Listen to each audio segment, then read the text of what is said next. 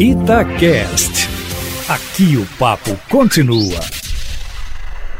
Terminou o campeonato estadual. Finalmente, América e Cruzeiro se enfrentaram pela Série B. Esse jogo foi no sábado e o América complicou muito a vida do Cruzeiro, mas mereceu a vitória. Vamos chamar o Léo Figueiredo e também o Cadu Doné. Começamos com Cruzeiro e América. Boa noite, Léo. Mais uma vez, boa noite, Emanuel. Salve, salve, amigos e amigas. Cadu Doné, bem-vindo. Um abraço, um Léo, abraço, um prazer. Um abraço de longe, né? Sinta-se abraçado, Cadu. Olha, sabe quem ganhou aquele famoso abraço de urso? Foi o Cruzeiro, né? Porque o América, no primeiro tempo, então, é, atropelou o Cruzeiro. Ah, mas atropelou e tal. Atropelou porque o América foi muito superior ao Cruzeiro. Não foi criando muitas chances, mandando muitas bolas na trave, mas foi simplesmente dominando todo o jogo. É, escancarando as dificuldades que o Cruzeiro tem defensivas e principalmente as ofensivas. E o América tem em primeiríssimo lugar todos os méritos da vitória no clássico. O América foi muito superior ao Cruzeiro. Eu disse isso aqui mais cedo no plantão. Clássico pode acontecer de tudo, inclusive a lógica. E a lógica era o América vencer. Porque o América hoje tem um time muito melhor do que o Cruzeiro, um time muito mais bem organizado, que sabe o que fazer, e o Cruzeiro muito perdido. O 2 a 0 para o Cruzeiro no primeiro tempo ficou até de certa forma barato. Tamanho foi ruim o primeiro tempo do Cruzeiro. Agora, o segundo tempo, Cadu, melhorou um pouco, porque o América passou a jogar mais de forma defensiva, não ficava lá marcando mais no campo de ataque. O América tirou o pé. E o segundo tempo do Coelho não foi tão bom quanto o primeiro, que o América não aproveitou os contra-ataques. E porque o Enderson Moreira mexeu no meio-campo que de forma absurda o Enderson começou o jogo com Cabral e Henrique, tendo o Jadson no banco. Ah, não é de um, nenhum desrespeito ao Henrique, ao Cabral, que tem carreiras legais. O Henrique, então, tem uma história. Mas hoje, não tem como os dois jogarem juntos. No ano passado já deu para ver, o time caiu. Vamos lembrar que eram os dois.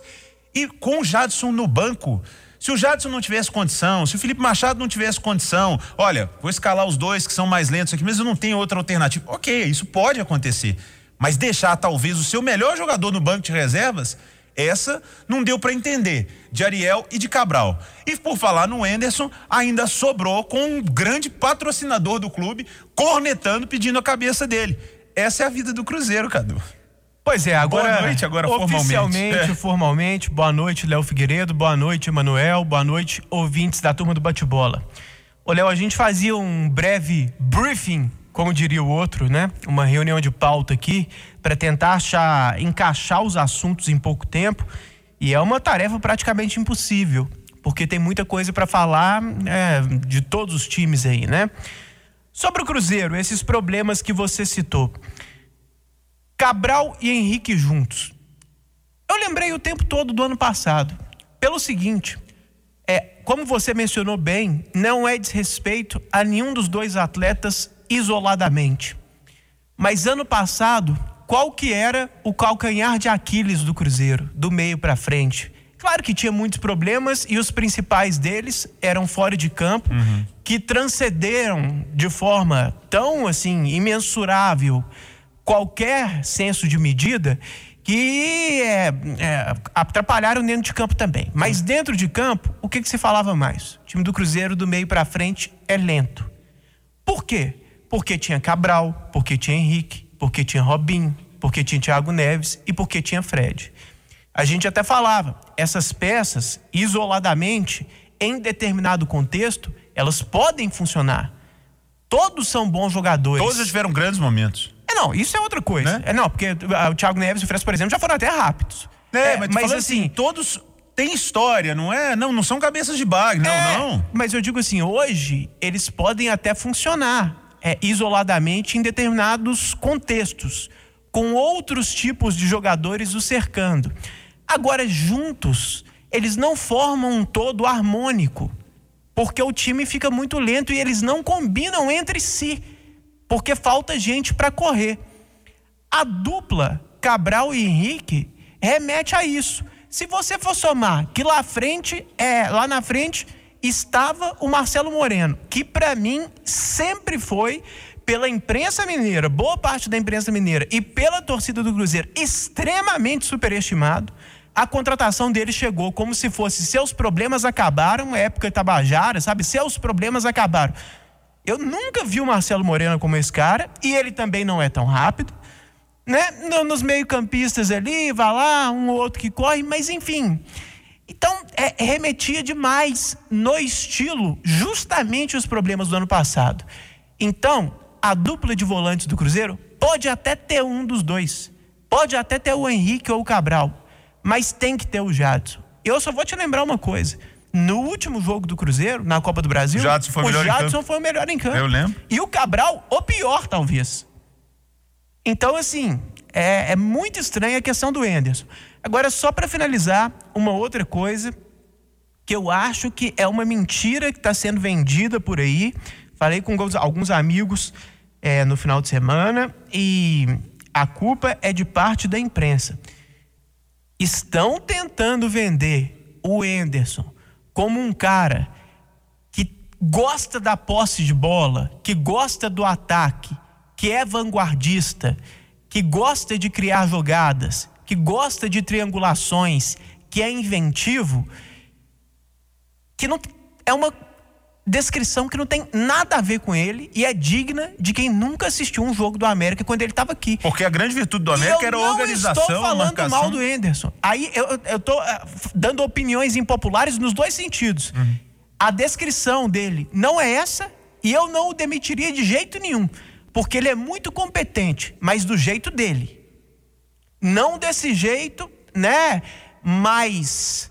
Uh, como que é uma palavra que estava na moda outro dia? Mais eu vou usar criativo, mas não é, não é que eu queria usar, não. Mais soltinho do que, ou, ou mais vanguardista, do que algumas pessoas estão querendo vender. E colou, né? Mas até pra Ele gente. Ele nunca foi isso. O bom dele lembra muito mais o bom do Mano Menezes do que o bom do Sampaoli. E o, o bom do Enderson, eu concordo exatamente com o que você disse, porque não mandaria o Enderson embora de jeito nenhum. Mas ontem na entrevista, no jogo, eu achei que ele foi muito mal. Mas Também na acho. coletiva ele foi muito bem eu sentia falta daquela, daquela indignação de jogamos mal, tem que melhorar, tem que mudar, vamos fazer mudança, vamos, porque isso tem que acontecer. Vamos virar a página para o clássico, para o Atlético campeão mineiro para cima do Tombense. A gente pode considerar, começo contigo, Emanuel, que já era esperado o título do Atlético ou o Tombense realmente deu o que falar? Ô, ô Léo, o Tombense do primeiro jogo foi melhor do que o Tombense do segundo jogo. Muito contido, querendo apostar numa uma tática que seria suicida contra o Atlético disputando o título. E pela qualidade individual e coletiva do time atleticano. Não arriscou muito. O título ficou em boas mãos pela melhor qualidade técnica do time atleticano. Cumpriu bem a sua missão, o, o Tombense, um time muito simpático, mas faltou jogadores diferenciados, além do Y, um pouquinho mais de um ou de outro, um bom goleiro, por sinal, mas o Tombense não se arriscou. O Tom Benz ficou esperando, sem conseguir chutar a gol, sem conseguir incomodar o Atlético. Mas, voltando ainda ao que o Cláudio Rezende falou sobre reforços que o São Paulo está pedindo, ele quer um jogador de meio campo, um centralizador de jogadas. Eu vou te falar uma coisa para todos. Eu assisti o jogo do Botafogo contra o Internacional, o Internacional venceu e tudo mais. É impressionante a qualidade técnica até hoje do D'Alessandro. Ele sabe dar um passe como ninguém, ele recebe todas as bolas no meu campo, a colocação, o posicionamento dele. É por isso que o Internacional insiste tanto em não encerrar a carreira do D'Alessandro mas é um bom exemplo de um tipo de jogador que falta no Atlético e em vários clubes do futebol brasileiro. Mas falando sobre o título, Cadu, você que comentou o jogo, o que está faltando ainda no Atlético?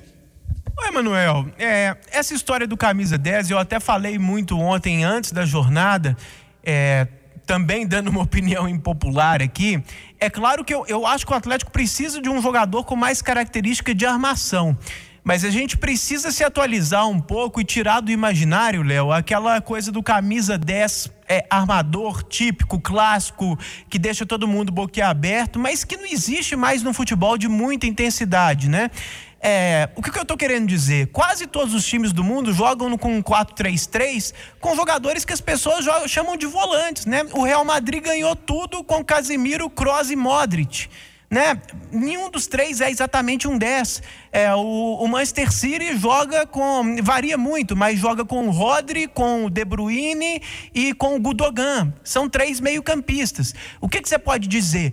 Que o De Bruyne ele tem a qualidade de um 10 adaptado à intensidade do futebol moderno necessário hoje. Então eu acho que o Atlético até precisa disso, mas não é exatamente o que muita gente fala, né, Léo? O que as pessoas às vezes falam é um 10 como se fosse o ganso. É, eu Aí traz o imagem, ganso, o cara não quer porque reclama que não corre. Então é não, é uma contradição. É um assim. bom passador. É. Eu, eu brinquei, falei que no Galo tem muita, muita gente boa para correr com a bola, mas está faltando alguém para fazer a bola correr. Um cara que tem um passe longo, que vira mais o jogo, que consegue meter uma bola, porque carregar a bola tem muita gente. Agora, até para fazer justiça, porque você que me falou muito do Alan Franco, porque eu não, não conhecia o Alan Franco, e ele vinha jogando mal. E eu disse: olha, vamos com calma e tudo. Até agora veio a história do pai dele, lamentavelmente, né? Nossos sentimentos a ele. Não é, deve ser barra demais tá louco, da conta. Mas ontem já vimos um Alan Franco melhor. É bem melhor, jogou bem. Bem melhor. E assim, e aí todo desconto do mundo, né, pelo período que ele não estava bem, também por isso, né? O que eu dizia, Léo, sobre o Alan Franco é que muita gente colocava na mesma vala do Johan e para mim não tem nada a ver um caso com o outro. Do Alan Franco tem a questão de você saber que ele jogou muito bem no Independente Del Vale, você observar que ele tem muito mais qualidade. Mudou de país. É, mudou de país, tem adaptação, tem menos tempo. Então é, é, é outra coisa. Então acho que você frisou uma, uma, um ponto importante. Mas é outro aspecto que eu queria colocar aqui que é mais macro foge um pouco só da final do jogo contra o Tombense. É o seguinte, Léo, também não é uma opinião popular. Foi Você tá campeão... muito impopular hoje. Ah, mas as verdades têm que ser ditas, tá, populares tem, ou não. Tem. Ô, Léo, o Atlético não tem adversário em Minas hoje. A grande questão é essa. Foi campeão em Minas Gerais um time que está, Fiquei pensando a tarde inteira, eu não queria usar essa expressão, mas vou utilizar, porque virou um chavão, virou é, aquela coisa de cultura de meme, de WhatsApp, que o futebol sempre se entrelaça com essa cultura muito baixa, do outro patamar. A culpa não é do Bruno Henrique, não, a culpa é do que fizeram com a fala dele. Mas o Atlético está num patamar completamente diferente de todos os adversários de Minas hoje. Então isso tem que ser dito. É, vamos fazer uma análise macro que foge ao campeonato? A verdade é essa. O Cruzeiro está na segunda divisão, é, em frangalhos, completamente quebrado. Né? O América, até no seu patamar, faz uma boa é, gestão, mas também é um time de segunda divisão. O Atlético. Se a gente somar os confrontos, foi 5 a 1 para o Atlético. Sabe, mas o América fez bons confrontos, o Lisca trabalhou Sim. bem, mas eu concordo com você. Mas eu tô falando você no coloca... sentido macro. Exatamente. Eu falei que o elenco, o... É, o elenco, o investimento, o treinador, e olha que eu gosto do Lisca e gosto do Enderson, mas o São Paulo já foi o terceiro melhor treinador do mundo, gente. São Paulo é conhecido mundialmente. São Paulo é um dos três melhores treinadores da América do Sul, fácil. Ele, Cudê, Galhardo, não foge muito disso. Os jogadores do Atlético são muito mais caros. Então, assim, é.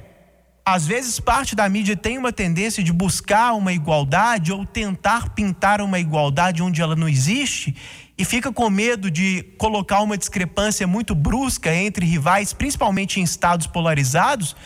Mas eu prefiro lidar com a verdade. A distância do Atlético hoje para Cruzeiro e América, ela é assim, num nível que poucas vezes a gente viu. Em 30 segundos, e a distância do América pro Cruzeiro?